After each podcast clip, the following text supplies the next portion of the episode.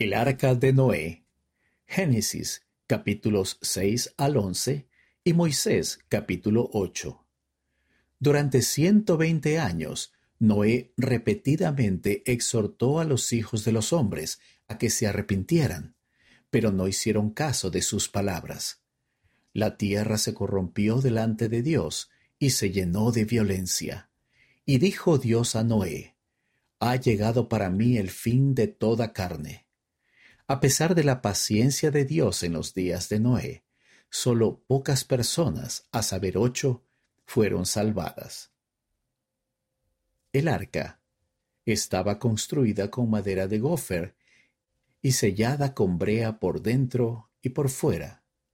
Tenía tres niveles, cincuenta codos o veintitrés metros de ancho, treinta codos o catorce metros de alto 300 codos o 137 metros de largo.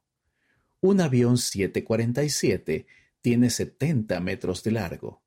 El arca tenía 450 pies, 137 metros de largo. A bordo, Noé, de 600 años, su esposa, sus hijos Sem, Cam y Jafet, y sus esposas, animales limpios de a siete, animales inmundos de a una pareja. Los animales limpios e inmundos se describen en Levítico capítulo 11. Tras cuarenta días de lluvia, el arca comenzó a flotar.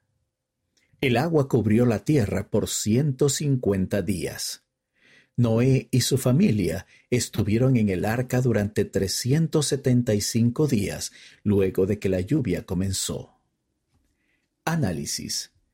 ¿De qué manera el vivir el Evangelio de Jesucristo protege a nuestra familia en tiempos de corrupción y violencia, tal como el arca protegió a Noé y a su familia?